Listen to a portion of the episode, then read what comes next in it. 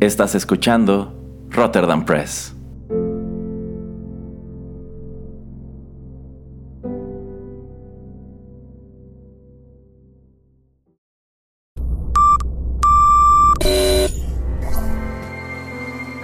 TechPili.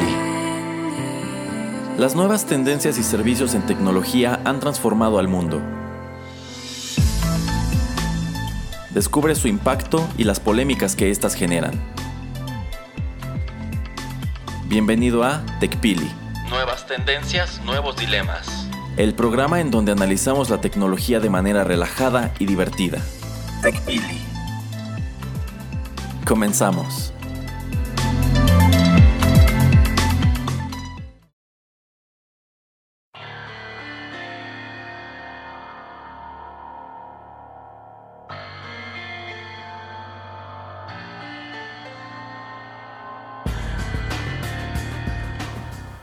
Hola, hola, ¿qué tal amigos? Bienvenidos a la emisión número 13 de TechPili, Nuevas Tendencias, Nuevos Dilemas.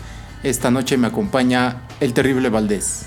Hola amigos, ¿qué tal? Un gusto saludarlos. Al señor Pereira no tanto. Ay, maldita sea. Y bueno, pues esta vez les vamos a traer lo que ya les habíamos comentado en redes sociales, que es acerca del comercio electrónico. Pero antes de eso, Erasmo, vías de contacto. Claro que sí. Si nos escuchan en SoundCloud, déjenos sus comentarios aquí mismo o también búsquennos en nuestras redes sociales, Facebook y Twitter como Rotterdam Press. Y bueno, vamos a darle de una vez. A ver, Erasmo, ¿tú qué porcentaje crees que sea de comercio electrónico aquí en México comparado con el comercio tradicional? Eh, yo considero que debe ser una cifra inferior por dos motivos, sobre todo el hecho de que no toda la población tiene acceso a Internet y que hay un gran sector que sí tiene ese acceso, pero quizá no tiene una tarjeta de crédito o no sabe utilizar plataformas como Wallet o como PayPal, o en su defecto no le tiene confianza a este método de compras. Pues mira, para que veas, vamos a entrar de una vez con eso de lo del método de pago y ves que existe, por ejemplo, lo donde yo he visto en Mercado Libre y en algunas otras páginas de internet, te da la opción de pagar, eh, ahora sí que te da un recibo, vas a la tiendita y pagas, ya si no tienes que manejar ninguna tarjeta de crédito o débito. Yo creo que es una manera bastante inteligente de ellos de adaptarse a la mentalidad mexicana para tratar de, de generar dinero. Sí y no, porque fíjese, señor Pereira, yo he utilizado este esquema de que imprimes tu hoja para ir a pagar al banco o a Oxxo. Y ok, eh, supongamos que lo haces en el mismo día, ¿no? Pero esos pagos tardan en registrarse en el sistema de ellos. Entonces, la ocasión que realicé una compra de este tipo, pues si imprimo mi hoja, voy al Oxxo y deposito. Y en realidad tú ya no, tú ya no haces nada, sino que allí viene una referencia y te dice que el pago se va a ver reflejado en 24 horas, pero en realidad a mí tardó aproximadamente 4 o 5 días en que se viera registrado y que el vendedor accediera a enviarme lo que compré. Mira, tal vez eso puede ser por un error del mismo sistema interno de, Mercado Libre o, del mismo OXO, porque si pagas, no sé, tu luz o tu agua también con el OXO, eh, también se tarda 2-3 días en registrar, este, ahora sí que en con agua o o con la de electricidad, ¿no? Entonces, puede que sus sistemas eh, necesiten mejoría o que sean un poquito más rápidos, pero pues digo, en el sentido ese que, te estoy diciendo de, de, hacerlo de una manera diferente por la gente en México que no tiene como la manera o que no quiere simplemente utilizar tarjeta de crédito o débito, ¿qué te parece? O sea, yo sé que ya, has comentado que es tal vez lento, pero quitando eso de, de lado. Pues es una opción sí más accesible. Por ejemplo, esa opción no te la da Amazon. En, cambio yo pensaría que Amazon, así como te vende estas tarjetitas de Prime para pues que contrates este servicio y las puedes adquirir igual en el Oxxo o en algún supermercado, yo pensaría que puedes adquirir como digamos gift cards o tarjetas de regalo o vales eh, para este mismo servicio y si deseas comprar en esta plataforma pero no tienes eh, tarjeta de crédito o débito, eh, pues puedas allí, digamos, descargar el código de esto que pagaste eh, físicamente en algún establecimiento y ya hacerlo válido. Pero tampoco te da esa opción. Como, como Apple hace, ¿no? Exacto, como hacen Apple o como hace Netflix, PlayStation, Xbox. Bueno, creo que por lo menos la opción sí existe, o sea, sí la he visto ya registrada en Amazon. Lo que no he visto es lugares donde vendan las tarjetas. Lo que pasa es que la tarjeta la compras en el sitio de ellos, entonces yo ah, puedo yo puedo darle a Amazon 500 pesos, me dan el código, yo se lo doy al señor Pereira y se compra algo bonito. Ah, ok, no, pues así no sirve para toda la población. No, no, en realidad no tiene gran chiste. Bueno, pues eh, lo que te preguntaba acerca de qué tan grande es el comercio electrónico en México, eh, en total, en comparación con el comercio tradicional, es el 2%. ¿A poco? Es muy poco. Sí, es, poquísimo. Comparado con Estados Unidos es el 10% y en tres años me parece en Estados Unidos va a ser el 15%. Eh, por ejemplo, aquí en México son este año, bueno, en el 2016 fueron 330 mil eh, millones de pesos los que se vendieron en, ahora sí que en línea. Pero pues esto fue un gigantesco salto porque, por ejemplo, en 2010 que comparado con estas cifras son solamente 6 años de separación, eh, solamente fueron 36 mil millones de pesos.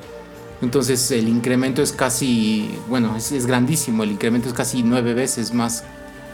Bueno, yo creo que este incremento viene de la mano con el hecho de que hay muchas cosas que actualmente se pueden comprar por internet que hace no, que hace todos esos años no.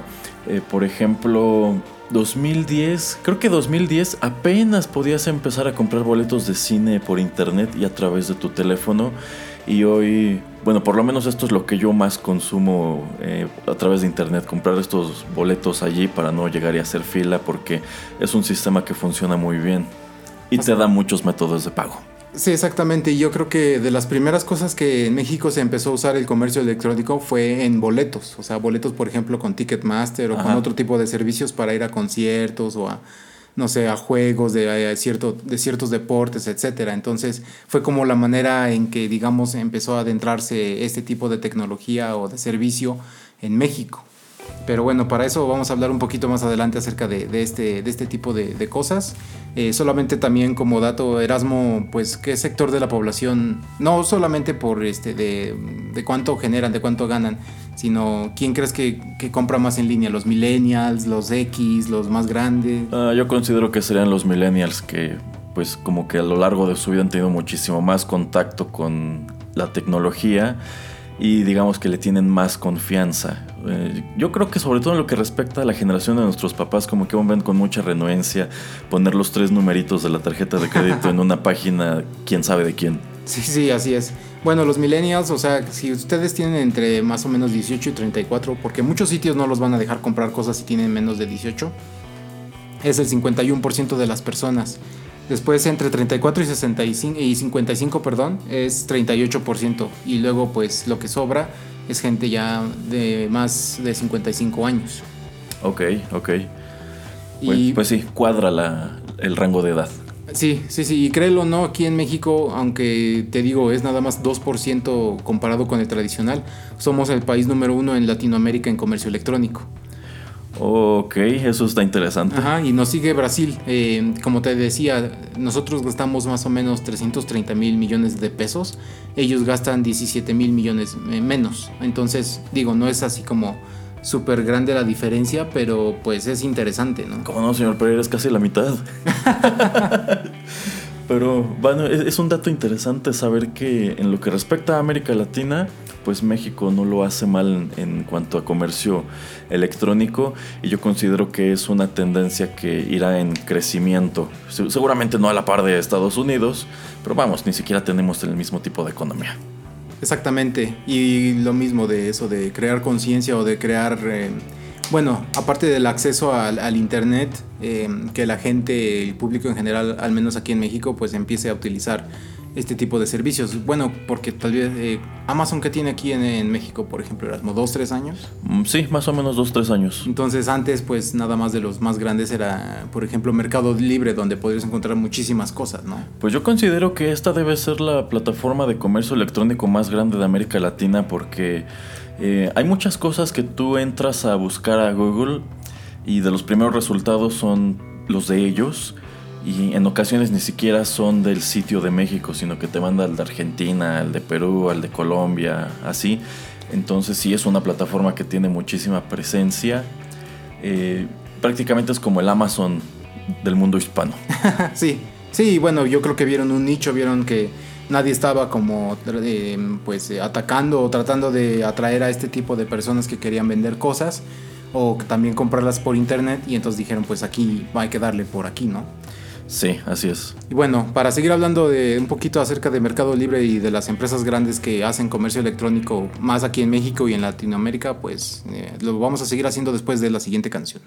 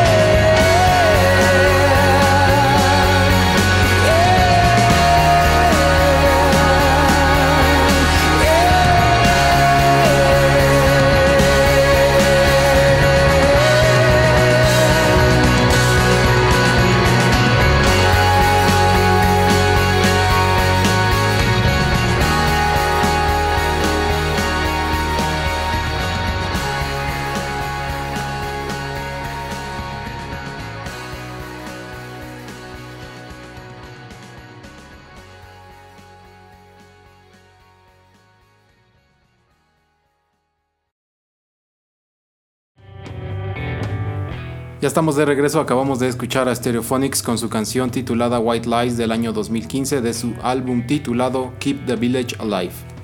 Y bueno, Erasmo, eh, has de saber que el 10% del comercio electrónico en México nada más está en, o se concentra en cinco empresas. La más grande es Mercado Libre, que tiene 450 millones de pesos vendidos. Luego le sigue Linio. ¿Conoces Linio, Erasmo? Me suena. ¿En serio? Yo nunca había escuchado acerca de esta empresa. Mm, vamos, a mí me suena, pero en este momento no puedo evocar qué, es, qué hace exactamente. Ah, bueno, ahorita te digo. Y entonces está esa línea que nunca yo había escuchado de ella. Amazon, Walmart y Liverpool. Liverpool yo creo que es mucho acerca de electrodomésticos, por ejemplo. Y ya ves que mucha gente tiene así como mesa de regalos o así, ese tipo de cosas. Yo me imagino que es mucho eso acerca de, por lo menos en Liverpool. Eh, bueno, antes de seguir hablando de las otras empresas, vamos a decir qué demonios es Linio y por qué existe o qué diablos es eso. Es como Amazon Erasmo, básicamente. ¿A poco? Es el Amazon de Latinoamérica. Entras y se ve casi, casi igualita a la página de Amazon. Vaya, no, no tenía ni idea. Sí, pero su enfoque es aquí, en, ahora sí que en México y para abajo. Y es la segunda empresa más grande de comercio electrónico del país. De este país. Y no la conocíamos. Exactamente. ¿Qué onda? Nunca la he visto anunciada, nunca he visto nada que, o sea, como dices, buscas algún producto, no veo que llegue así en, una respuesta de Google ni nada por el estilo. No, no, antes te aparece, por ejemplo, Walmart o Sam's Club.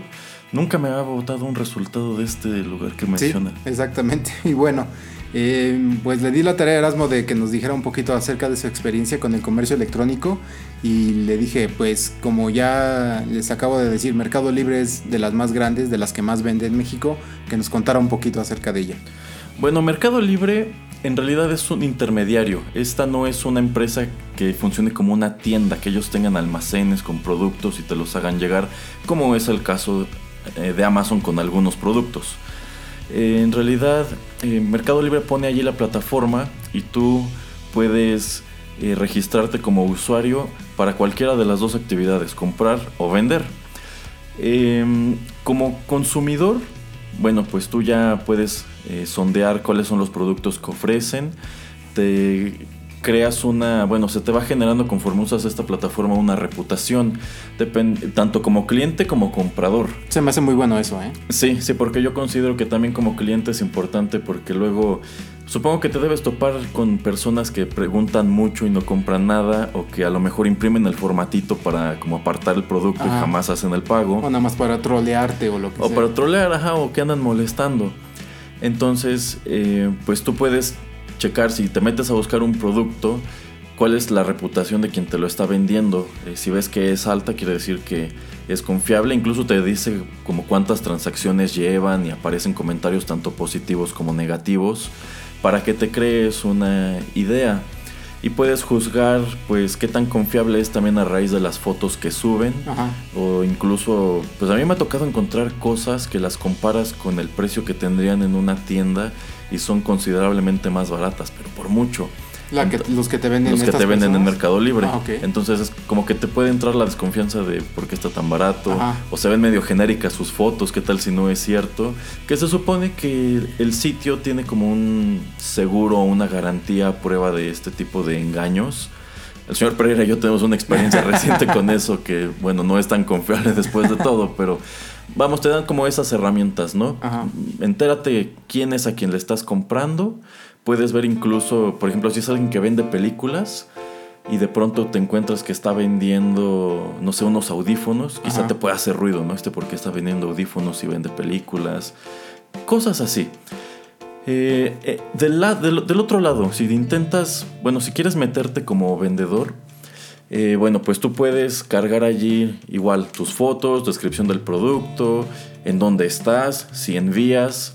De hecho, si envías tiene que ser con paqueterías que ya están preestablecidas por Mercado Libre o tú puedes quedar con tu cliente de encontrarte en algún lugar y ya le entregas. Eso nunca me ha gustado. No, a mí tampoco, me da mucha desconfianza. La verdad, sí. Pero tengo entendido que hay gente que sí, lo hace, porque yo he visto en los comentarios que les preguntan, oye, ¿me lo puedes acercar al metro no sé qué o a la colonia no sé cuál? He visto, eh, a mí no me da confianza, pero se puede. Este. Y bueno, tú pones tu producto y tu producto aparece en su sitio 30 días. Sí. Si en 30 días no se ha vendido, lo retiran y tienes que subirlo de nuevo, aunque ya te ponen trabas para que no estés subiendo lo mismo una y otra vez, este, porque bueno, a lo mejor es un producto que no interesa o no se va a vender. Me gusta eso, es, es, bastante dinámico, ¿no? O sea, es bueno que hay cosas que tal vez le iban a interesar a ciertas personas, entonces los pones ahí, y si no, pues como dices, no es estar reciclando cosas. Más, se me hace, eso no lo sabía, se me hace interesante. Ajá. bueno, si tú quieres que tu producto permanezca allí más días, por ejemplo dos meses, tú le tienes que pagar a Mercado Libre. Si, si tú vendes un producto muy común, por ejemplo, refacciones de coche, y quieres que cuando alguien busque filtro de aceite, el tuyo sea de los primeros que salten, tienes que pagarle a Mercado Libre también como esa promoción. Ah, como ya, ya, ya. Para tener preferencia en los resultados. Fuera de esto, el esquema de subir tu producto 30 días es gratis. Y te cobran una comisión por eh, la transacción, claro. Pero no lo estás está, no es como para comercios establecidos, es nada más como para gente que está vendiendo cosas mm, pequeñas. Sí, sí, sí, o sea, vamos, yo, yo sí me he topado el caso de comercios establecidos que obviamente no crean una cuenta con su nombre, sino a lo mejor de alguien que conocen o el dueño, no sé. Sí. Y allí es donde van subiendo este, lo que venden, porque algunos incluso ya que les mandas mensaje, te contactan en privado, mejor ven a la tienda. y te sale más barato porque obviamente ya no te cargan la comisión del sitio. Pero yo digo que ahí hay de todo. Ok, pero y bueno, este, ¿por qué crees que es de la empresa que más vende en México? En primer lugar, yo considero porque le han metido mucho publicidad, porque las transacciones, como ya señaló el señor Pereira, crean un ambiente de confianza, de que si alguien entra y empieza a transar a la gente, pues se va a hacer una reputación mala y ya nadie le va a comprar y se le acabó el business. Em, y bueno, lo mismo aplica a la inversa con los clientes. Este, es sencilla de utilizar, encuentras muchísimas cosas. Em, Ah, incluso así de pronto artículos que ni te imaginas, por ejemplo, eh, videocasetera Betamax. ¿En serio? y de pronto resulta que por ahí alguien la tiene y los precios son relativamente accesibles porque como la transacción casi siempre es entre particulares y a veces como en este caso de la este, Betamax, pues a lo mejor es algo que este señor tiene arrumbado ahí en su casa desde hace años y quiere deshacerse, no sé, denme 100, 200, 300 pesos y llévense. a alguien le interesará tenerlo, ¿no? Este. Ay, se me fue la idea. Y que eh, bueno, es un esquema de uso como vendedor mil veces más amigable que Amazon. Ser ¿Ah, vendedor en Amazon es, en primer lugar, caro y complicado. Ah, bueno, antes de eso, de que, me, de que me digas eso, ¿sabes cuánto cobran de comisión o qué onda en Mercado Libre? No, la comisión la verdad no sé. Ah, ok. Bueno, ¿y por qué es difícil entonces ser vendedor en Amazon? Bueno, en Amazon tienes que crear una cuenta, eh, digamos, más como de comercio establecido. Tienes que tener este, tu dirección, te piden RFC. Ok. Porque te facturan este. Ah, bueno, tú pagas por ser, por utilizar la plataforma de Amazon como vendedor, te cobran una renta. Ah. Vendas o no. ¿En serio? Nada más por suscribirte. Sí, por suscribirte pagas alrededor de 600 pesos al mes. Creo masiva. Eh, ellos te facturan esto entonces tú lo puedes deducir, pero tienes que tener un RFC para registrarte y no puedes vender cualquier cosa. Tú no haces tu cuenta y ahí voy a subir un cuaderno, una botella de agua, una pluma, unos audífonos, lo, que quiero deshacerme, ¿no? Allí tú tienes que registrarte y decir cuál es tu giro. Ah, a ver, Amazon, yo quiero vender libros, yo quiero vender películas, yo quiero vender esto. Y hay un cierto número de productos que están prohibidos. Por ejemplo, no cualquiera puede entrar a vender libros a Amazon porque ¿Cuál es el negocio, se supone, principal de Amazon? Vender libros. No puedes entrar a vender, por ejemplo, tus películas viejas que ya no quieres. ¿Por qué? Porque Amazon tiene tratos con las distribuidoras grandes y no puedes meterte a hacerles competencia. Esto no existe en Mercado Libre. No, y por eso, por ejemplo, tiene mm, campo libre en Estados Unidos eBay que es casi más o menos lo que es Mercado Libre. Pues si no mal recuerdo, hubo un tiempo que Mercado Libre parecía tener una especie de alianza con eBay porque los, dos logos aparecían. O no sé si una empresa pertenezca a la otra. Ahora no sé exactamente, pero sí recuerdo lo que dices de que aparecían los dos logos juntos. Y bueno, se me hace una alianza bastante inteligente ya que pues es casi mismo, el mismo giro, ¿no? O sea, es, persona, es una persona cualquiera vendiéndole a una persona cualquiera. Pero no funciona igual porque en Mercado Libre hay un precio establecido, tú lo pagas y te llevas el producto. Ya. Mientras que en ah. eBay es más el esquema de subasta de, bueno, yo subo este producto, yo pido 5 dólares, quien quiera dar más, que me dé más. Sí, sí, y se cierra en tanto tiempo. Ajá, pero y ahí eBay ya tiene también la opción de que tú, Erasmo, ok, estás vendiendo un libro y lo estás poniendo en 10 dólares pero sabes qué, no me quiero esperar los tres días que dure la subasta. Entonces, si tú me pagas 50, te lo llevas. O sea, como que te lo robas, digamos. Ajá. No me importa si la gente iba a pagar más o tal vez iban a pagar menos, pero ese es como el precio de págamelo de una vez al chas chas Erasmo y llévatelo. Ya, ya, de eso sí no sabía. Sí, y bueno, es bastante interesante todo lo que existe aquí alrededor del comercio electrónico en México. Pero vamos con un poco de música y regresamos.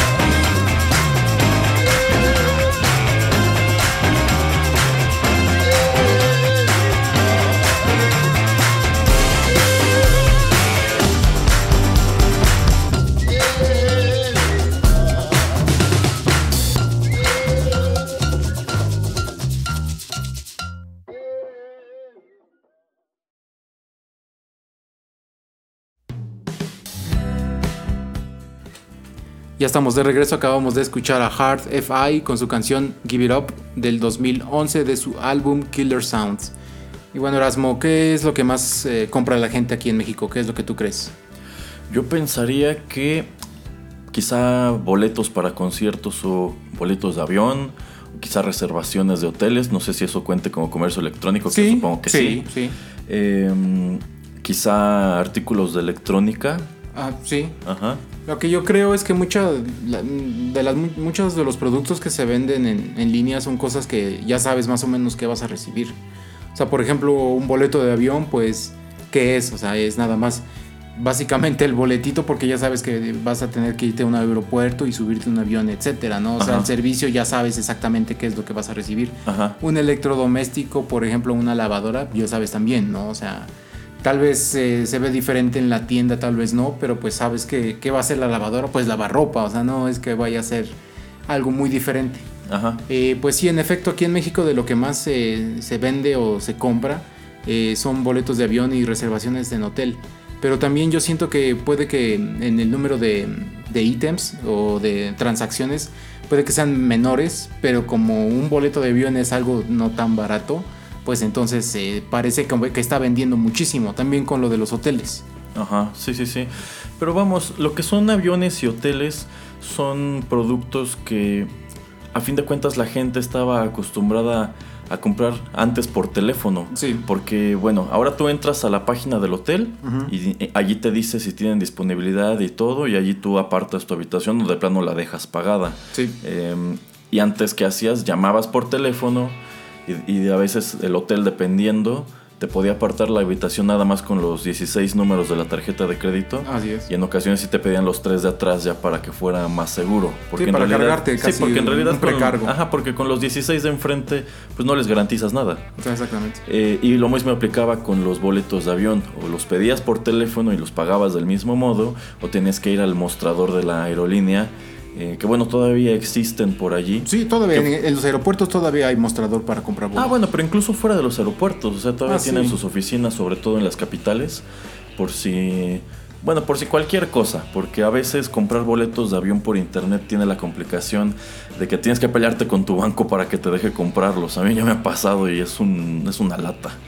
Ay, señor Erasmo, ¿será porque usted seguramente se robó la tarjeta de crédito de alguien más y trató de comprarlo? Maldito ladrón. Me cachó, señor Pereira. eh, Julio Espinosa, si estás escuchando esto. Ay, no, no, no. Bueno, eh, ¿has tenido experiencia comprando, por ejemplo, ropa? No, nunca me he animado a comprar ropa porque eh, no cualquier ropa me queda. Sí, yo también soy muy especial en eso y también eh, ahora sí que por el material de, de, la ropa, no, no es que hay cosas que no me gustan, entonces y hay cosas que, que prefiero, entonces sí. es de esas cosas que me parecen bastante difíciles, pero que tratan mucho de los comercios de, de, tratar de impulsar. Sí, pero es que a mí me ha sucedido que adentro de la misma tienda, una prenda de la sí. misma marca, una camiseta M me queda bien en este color. Y si cambio a otro color, no me queda la M, me queda la L. Sí, a veces hasta la S. Entonces, es muy. O sea, no es que pueda decir, ah, pues sí, ese M ya me quedó. Sí, yo he tenido la experiencia con pantalones, por ejemplo. El diferente corte es la manera en que te, en que te queda el, el pantalón. Exacto. Y pues digamos que no es algo que te dé muchas ganas de recibir en tu casa, probarte que no te quedó y luego ir a una tienda o regresarlo por paquetería. ¿Y qué tal si pediste el M, pides el L y de todas maneras no te gusta? Lo que hacen muchas empresas hoy en día para tratar de incentivar al, usuario es eh, pues que sea gratis el envío de regreso. O sea, si no te gustó algo, que no te cobren. Entonces, pues es una de las maneras, ¿no? De las tantas maneras. Hay mucha gente que en verdad, pues como que no sé, o es tímida, o se harta de que haya mucha gente en la tienda, o lo que tú quieras, ¿no? Que no quieren como, digamos, perder el tiempo estando en una tienda. Eh, prefieren hacerlo todo en línea. Y digamos, también en línea hay más opciones. Entonces, pues no tienes tantas limitantes para poder tratar de escoger pues de lo que tú quieras. Yo he tenido la experiencia comprando, por ejemplo, eh, chamarras y, este y playeras, pero son de eh, marcas que yo ya tenía cosas, entonces pues yo ya sé que me van a, a, quedar. Aunque tú como tú estabas diciendo, ah no, pues es que tal vez, aunque sea de la misma marca, tal vez sí, tal vez no, pero por lo menos yo en mi experiencia sí sí me ha pasado que es, ah, es la misma eh, talla y sí me queda. Pero bueno, pues no sé, a, la, a, a, mucha gente como que no, no le gusta eso. No, y lo, y lo comprendo. Lo sorprendente es cómo han proliferado marcas de ropa y accesorios que solamente venden por internet. Por ejemplo, yo ubico una marca de zapatos este, hechos en, en León, en muy high-end, muy caros, muy están padres hasta eso, pero solamente los puedes comprar por internet, no tienen tiendas. E incluso si te metes a su sitio no aparece una dirección física de dónde están, solamente dice hecho en León, Guanajuato. Es que... Eh, y, pero bueno, allí lo que me hace ruido es que no es una empresa vieja, no es una empresa de la que tengas antecedente de que antes vendían zapaterías y ahora no. Entonces, ¿qué, qué certeza tienes de que los zapatos que te van a mandar realmente valen 3 mil pesos? Ninguna. ninguna. ninguna, y, y si después los quieres devolver y no se puede, o a quién le reclamas. Entonces. Ah, sí, por eso siempre. A, sí, sí, o sea, a veces te, lo, te ponen fotos bien bonitas en Instagram. Ajá. Y ya sabes, lo pides y no es lo que llega. Bueno, es siempre antes de comprar hay que leer los términos, condiciones y también ver esas maneras de que te pueda, puedas tú hacer la devolución gratis o que no te estén cobrando, porque pues si no, pues qué flojera, ¿no? Pero velo del lado de esta empresa pequeña, o sea, como que también le ayuda, le ayuda al emprendedor, al que quiere este, diseñar nuevas cosas, no tener una tienda física, porque no está pagando renta, no está pagándole a personal, o sea, no está pagando salarios. Sí, seguramente es un taller, es lo único que tiene. Y como dice el señor Pereira, sí se ahorran pues mucho muchos gastos del canal. O sea, lo único que están haciendo es tener su pequeña tienda web, hacerse promoción en Facebook y en Instagram, y con eso están vendiendo. Es que imagínate, Erasmo, como cuánto una tienda departamental aquí en México, como cuánta gente, como cuánto personal tiene. Y imagínate todo lo que es, o sea, lo que te digo, renta, agua, luz. No, es que de entrada si quieres vender este tipo de zapatos, pues tienes que conseguir un local muy bien ubicado, de preferencia en un centro comercial, y el primer gran gasto que tienes es la renta. Entonces, sí. pues sí, por ese lado el señor Pereira tiene razón, tiene razón, se están, se están ahorrando mucho dinero eh, omitiendo el canal tradicional. Sí, y lo mismo es que, todas las empresas ya grandes, chicas, se inclinan a tener una tienda en línea. Por, Eso, por eso yo considero que a veces es mucho más barato comprar algunas cosas por internet que ir a la tienda. Sí. Por ejemplo, eh, Liverpool. Ajá. Puedes ir a la tienda y ver, no sé, un mueble, un algo, ¿no? y luego lo checas en internet y a veces es más barato. Y si ya lo viste. Y no te cobran envío. Exactamente, y si ya lo viste en vivo y te gustó, pues mejor te vas a tu casita y lo pides. Exacto. También, también me ha pasado con este, con Sams. Ajá, Que vas y ves y copias nada más el SKU, te metes a la página. Y a veces, ay, órale, sale más barato aquí. sí, sí. Bueno, quiero pasar a lo de comida ahorita después de este comentario. Eh, lo que le beneficia también a cualquier tienda es eso de que está abierta 24 horas. O sea, en Ah, línea sí. está 24 horas. Sí. Erasmo, que es un maldito loco vampiro que se queda hasta las 3, 4 de la mañana despierto, puede hacer así sus compras eh, de insomnio y ni acordarse y ya al otro día, chingue, ¿de dónde llegó todo esto? Lo, lo he hecho, lo he hecho. Pero es otro de los beneficios que tienen las empresas. Así es, así es. Y uno como usuario, o sea, no es de que la página esté bloqueada de X o Y hora, ¿no? No, no, no, no. Sí, es, O es- con más ganas, les, les encanta que haya gente a las 3 de la mañana comprando. Pues mira, si no comprando, mínimo puedes, a ver, ay, pues quiero ir a comprar muebles, voy a meterme a la página de la mueblería. Ah, pues ya vi estos que me gustaron. Mañana voy a la mueblería a ver si los tienen. Ajá, sí, también. De, de hecho, es lo que yo hago mucho con, por ejemplo, pero con ropa. de Lo Ajá. que estamos hablando. Yo lo veo en línea, pero no me la compro en línea. Sino, ay, digo, ah, pues este color me gustó o este zapato está bonito. Mañana voy a la tienda a ver si lo tienen. Y me- para probármelo. Sí. Pero eso no, no, eh, bueno, como dices, por ejemplo, con otras cosas es al, puede ser al revés. Exacto. Y bueno, eh, nada más saltando al tema de mm, lo que es toda, lo que es este, comida y productos pe- perece- Perecederos. eso. Eh, Erasmo, a ver, entonces, ¿qué, qué has hecho? Nada más en Sam's, ¿no has usado, por ejemplo, Walmart? Que te digo que Walmart es de las empresas que también están ya muy presentes. Sí, sí lo he hecho. Eh, Walmart te da la opción de, pues tú haces tu carrito virtual. Ajá. Este, bueno, tienes que ponerle en primer lugar a qué tienda vas, porque obviamente luego no todas tienen lo mismo. Claro. Este, y te da dos opciones. Haces tu carrito, dices quiero todo esto. Y una de dos, pagas y esperas a que te lo manden a tu domicilio, que esto no está habilitado en todas las ciudades. No. Eh, o llegas a recoger a tienda. Ajá, ajá. Y se supone que... ¿Has hecho las dos o nada más una? No, nada más he hecho la de ir a recoger a tienda. Ok. Entonces pagas y te dice que en X tiempo tu pedido estará listo y que pases a recogerlo con un código que te dan a servicios al cliente. Y sí, ya llegas a la tienda, vas a servicios.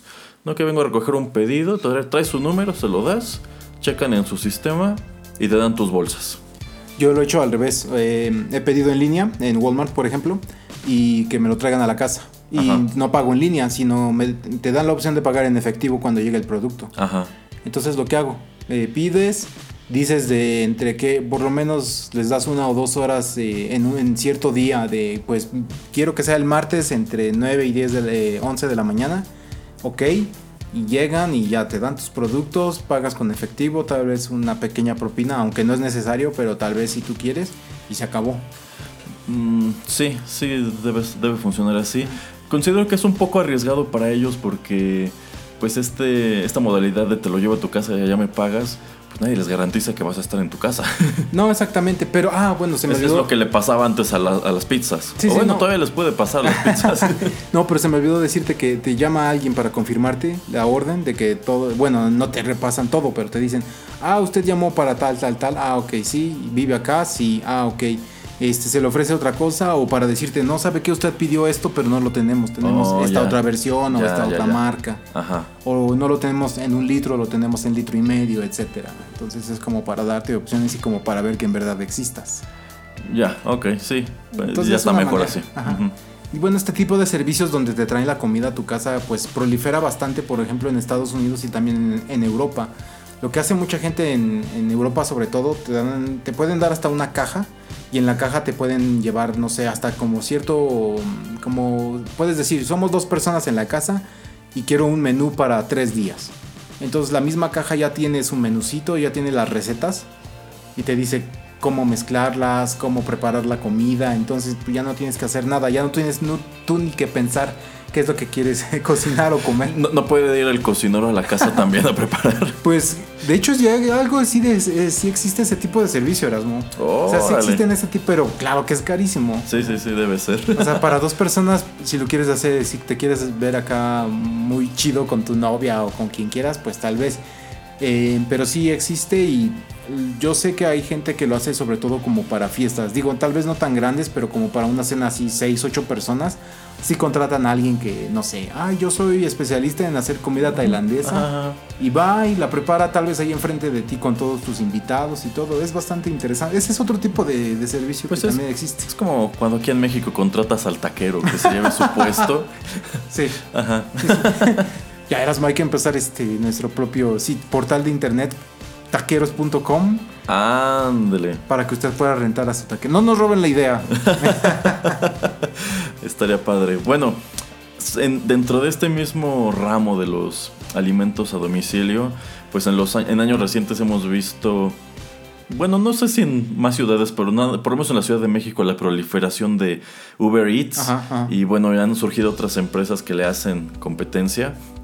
La verdad nunca he utilizado un servicio de estos. Yo lo que he llegado a hacer es ordenar comida a través de un taxi, un es, lo, radiotaxi. es lo mismo. Sí, vamos, es lo mismo. Ah, bueno, pero a ver. con Uber Eats lo chistoso es que tú bajas la aplicación Ajá. y tú dices, ay, pues quiero comida de Sanborns, pero no tienes acceso a toda la carta de Sanborns, Ok. sino que ahí te aparece una serie de productos que ellos pueden preparar rápido. Ajá, ajá. Entonces, este... Y que pues se puede transportar se porque puede- sí. también está muy canijo. Bueno, no es difícil, bueno, no es imposible, pero tampoco es tan fácil, por ejemplo, una sopa. Exacto, exacto. Entonces, este, pues allí te da las opciones y pues ya lo ordenas de este modo. No es como con el taxi, que al taxi sí le puedes llamar, oye, ve a los tacos tal y tráeme esto, esto y que te den salsa de tal y un montón de cebolla. No, no, pero a ver, Erasmo, tal vez en otros lugares esto no existe. Entonces explícanos exactamente de qué diablos estás hablando de decirle a un taxi que vaya a una maldita taquería o al puestito de aquí de la esquina, ahí donde está el arbolito se junta. Y la- A ver, a ver, ¿cómo funciona eso, Erasmo? Bueno, lo que sucede es que eh, yo he utilizado, o sea, el radiotaxi, así como le llamas para que te manden un coche y Ajá. le dices a dónde vas y hasta te dicen cuánto te van a cobrar. Yo lo he utilizado para que me traigan comida. Ajá. Entonces llamas y te contesta el operador o la operadora. eh, oiga, quiero que me traigan comida. Y ellos ya saben, ah, ¿de dónde? No, pues de tal lado. Este, y a veces saben en dónde es, o si no le dices, este, por ejemplo, no, pues de las tortas tal, esas donde quedan, ah, pues se tiene que ir del bulevar no sé qué, y se va a meter en tal calle, ahí está en la esquina, y va a ver el puesto, está pintado, bla, bla, bla, bla. ¿Y qué va, y qué va a querer?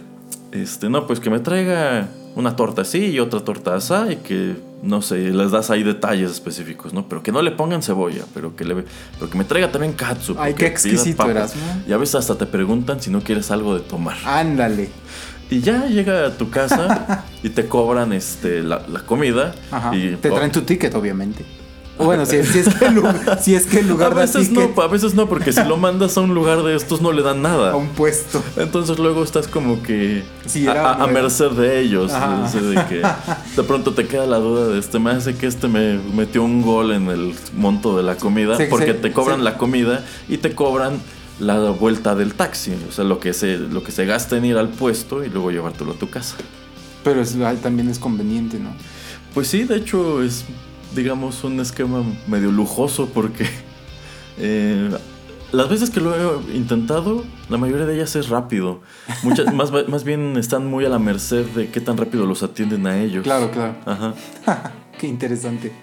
Bueno, ya vamos con un poco de música después de tan interesante dato.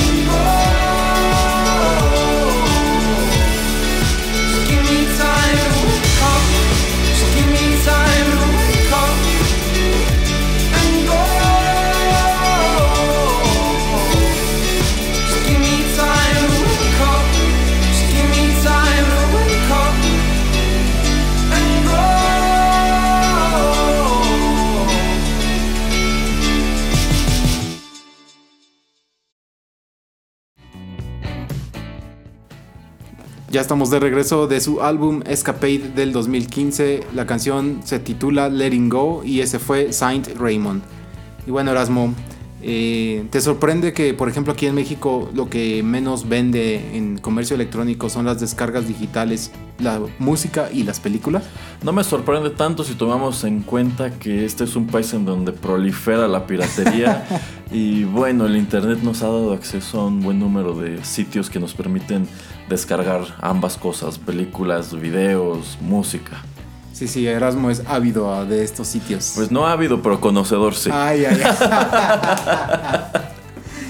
bueno, a mí se me hace interesante, por ejemplo, esto de que no ponen en el mismo en la misma categoría descargas digitales y las la música y las películas, porque bueno, a final de cuentas pues sigue siendo una descarga, ¿no? Pero por ejemplo la película la puedes rentar, o sea, puedes meterte a Apple o a otros servicios, a lo de Cinepolis por ejemplo, y nada más rentarla. Es, es, comercio porque les estás pagando. Exacto. Eh, lo que se me hace chistoso es lo de descargas digitales. Yo creo que incluyen mucho lo que son, este, por ejemplo, cosas para videojuegos, por ejemplo. Ah, debe ser porque, pues en realidad, la descarga, digamos que ya va en desuso la tendencia es el streaming. Entonces, antes, hace unos 5 años, tú entrabas a Apple Music o iTunes y tú comprabas un disco y ese disco se bajaba a tu compu, a tu teléfono o a tu tablet. Posteriormente llegó la nube y te permitía tenerlo en los tres dispositivos, que a mí se me hacía muy padre. Eh, pero ahora en realidad no, el esquema es el de suscripción. Págame tanto y tienes acceso a toda la biblioteca. Sí, tipo Spotify, Netflix, ahora con YouTube. Ajá. Sí, así es. Bueno, pero por ejemplo, un dato que tal vez Erasmo no conoce es que Pokémon Go, eh, sus primeros 200 días de existencia, generó mil millones de dólares Erasmo en dinero, porque la aplicación es gratis, pero todo lo que son compras en, ahí en línea, no en México obviamente, pero a nivel mundial, en 200 días, o sea, en menos de un año de existencia, mil millones de dólares. Un billón de dólares en términos de Estados Unidos. Ajá, o sea, Nintendo se se adjudicó un gran touchdown con Pokémon Go. Sí, así es, como ves. No tenía idea. Para mí, o sea, yo sí vi que el juego era muy popular en su momento, pero los primeros meses, como que en 90 días ya nadie lo estaba pelando. Tengo entendido que hay gente que aún lo juega y que desarrolla sus Pokémon y todo este rollo. Pero a mí me sorprende si tomamos en cuenta que cuando lanzan Mario Run, la principal queja de quienes lo bajaban era que no era gratis te daban gratis creo que 5 o 8 niveles. Sí, los primeros. Este, y ya si querías el resto del juego tenías que pagar, no mucho, eran como 8 dólares. No, como 300 pesos. Sí, sí, e-, era poco. O sea, comparado con lo que te cuesta un videojuego en una tienda. No, perdón, sí, era menos, ¿no? Sí, como Yo digo que eran como 8 dólares. Ajá, sí, sí, algo así. Este, entonces como que yo vi mucha resistencia de que, ay, me lo me dicen que lo descargue gratis y ya que llegué hasta aquí me dicen que tengo que pagar para seguir jugando, ¿no? Eh, entonces yo pensaría que si Pokémon Go, este yo no lo tuve, pero si después te salen con lo mismo de que quieres más cosas, ahora sí paga, habría enfrentado la misma resistencia. Sí, y bueno, para los que juegan Pokémon Go, pues eh, en esta temporada va a, va a salir Squirtle con sus lentes acá, sus gafas todas oscuras. Ese salía en la caricatura, así es que búsquenlo. Squirtle. y bueno, Pokémon Go cumplió ya dos años de existencia. Y sí, como dice Erasmo, pues su apogeo fue los primeros 3-4 meses de su existencia porque también era verano, eran vacaciones para mucha gente. Entonces, ¿qué hacían? Pues se salían y, y pues a darle y en estos dos años le ha generado 1.800 millones de dólares. O sea, fue lo más fuerte en los primeros 200 días, pero ya casi llega a los 2.000 millones, como ves? Sí, vamos, es un producto que le sigue redituando. No tenía idea, yo pensé que el furor por este juego ya había desaparecido. No, no, no. Y bueno, ese es otro tema que luego voy a traer otros datos ya se compran muchas cosas en línea. Por ejemplo, existe EVE Online, que son para hacer naves.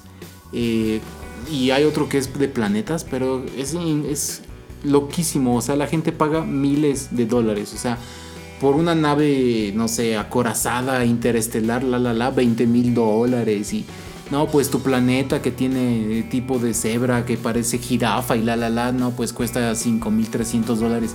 Y hay gente que lo paga, ¿eh? Pero como, o sea, en realidad están vendiéndoles un concepto nada más. Es un videojuego, literalmente un videojuego de exploración y de... También puede haber batallas y comercio y todo en línea. Ajá.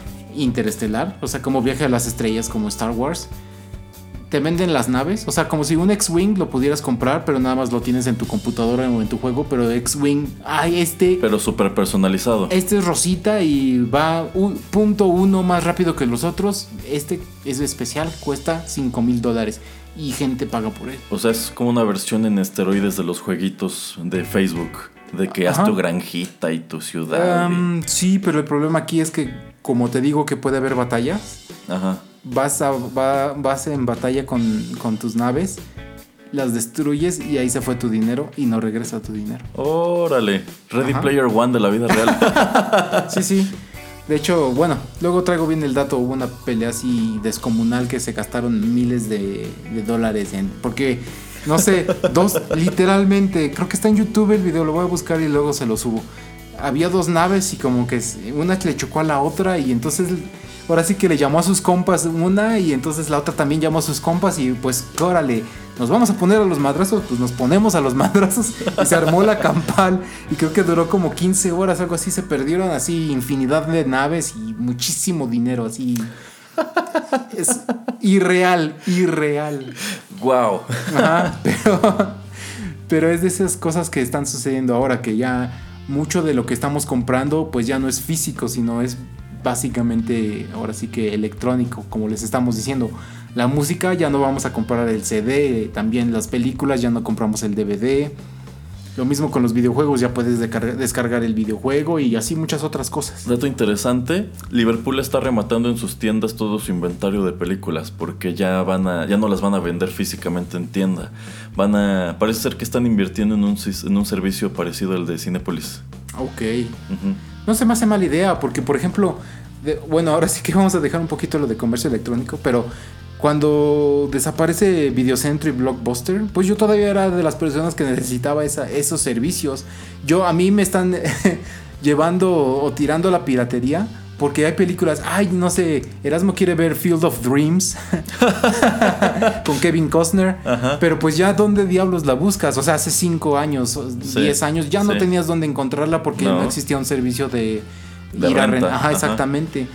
Pues sí, o sea, a mí me gusta comprar las películas, tenerlas así en físico y amontonadas ahí en el mueble, aunque no las vea en un año, pero eso, eso me gusta. Entonces el que me estén orillando a que tenga forzosamente que comprarlas en línea, pues o tengo que irme a una tienda que sí las venda físicamente, que temo que serán pocas pronto, eh, o a ver cómo le hago para conseguirlas.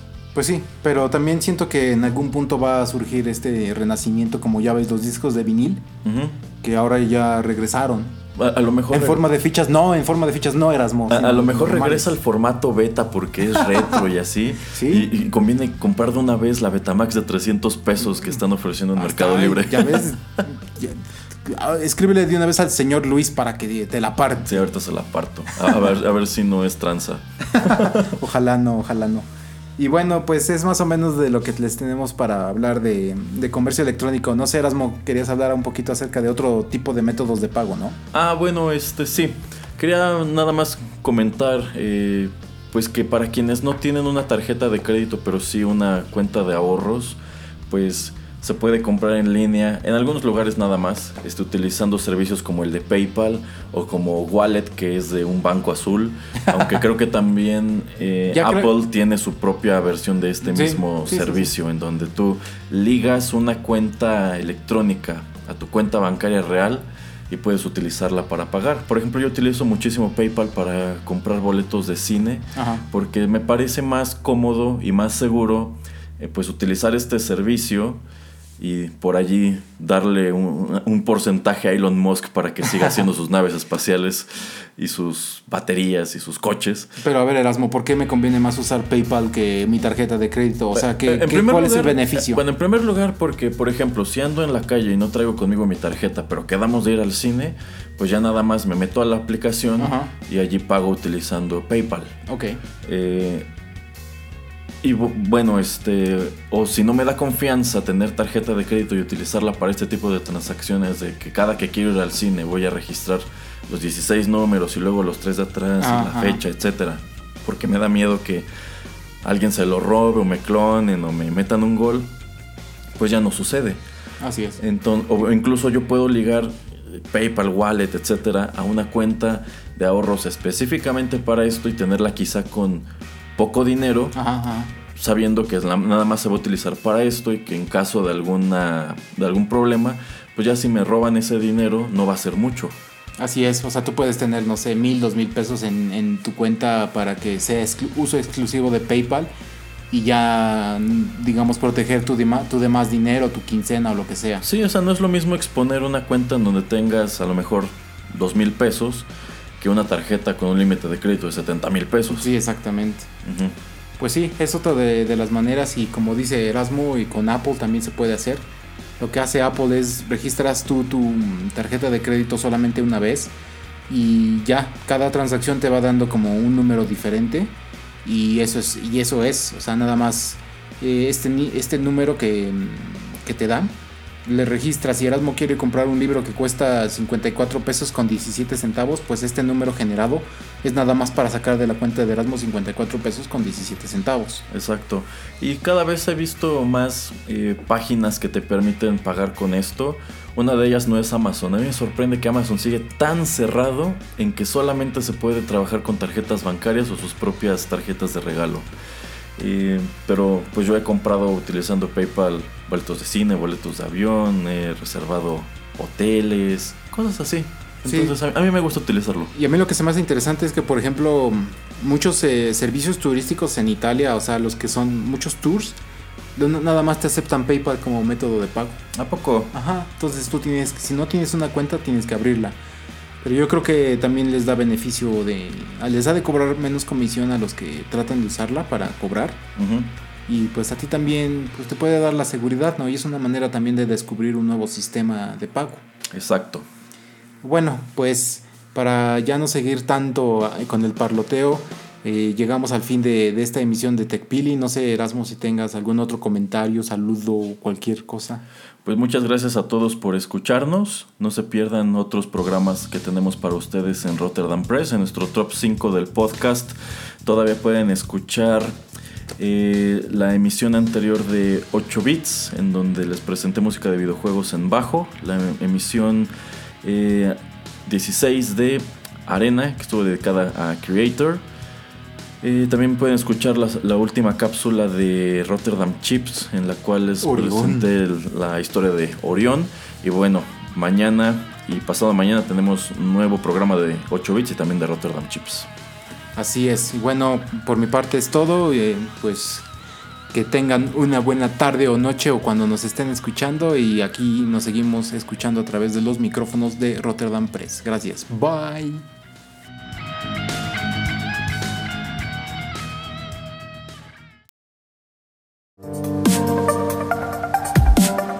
Esto fue TechPili. Nos escuchamos en la próxima emisión para continuar la charla y el análisis de todo cuanto a tecnología se refiere. Te esperamos aquí, en Rotterdam Press.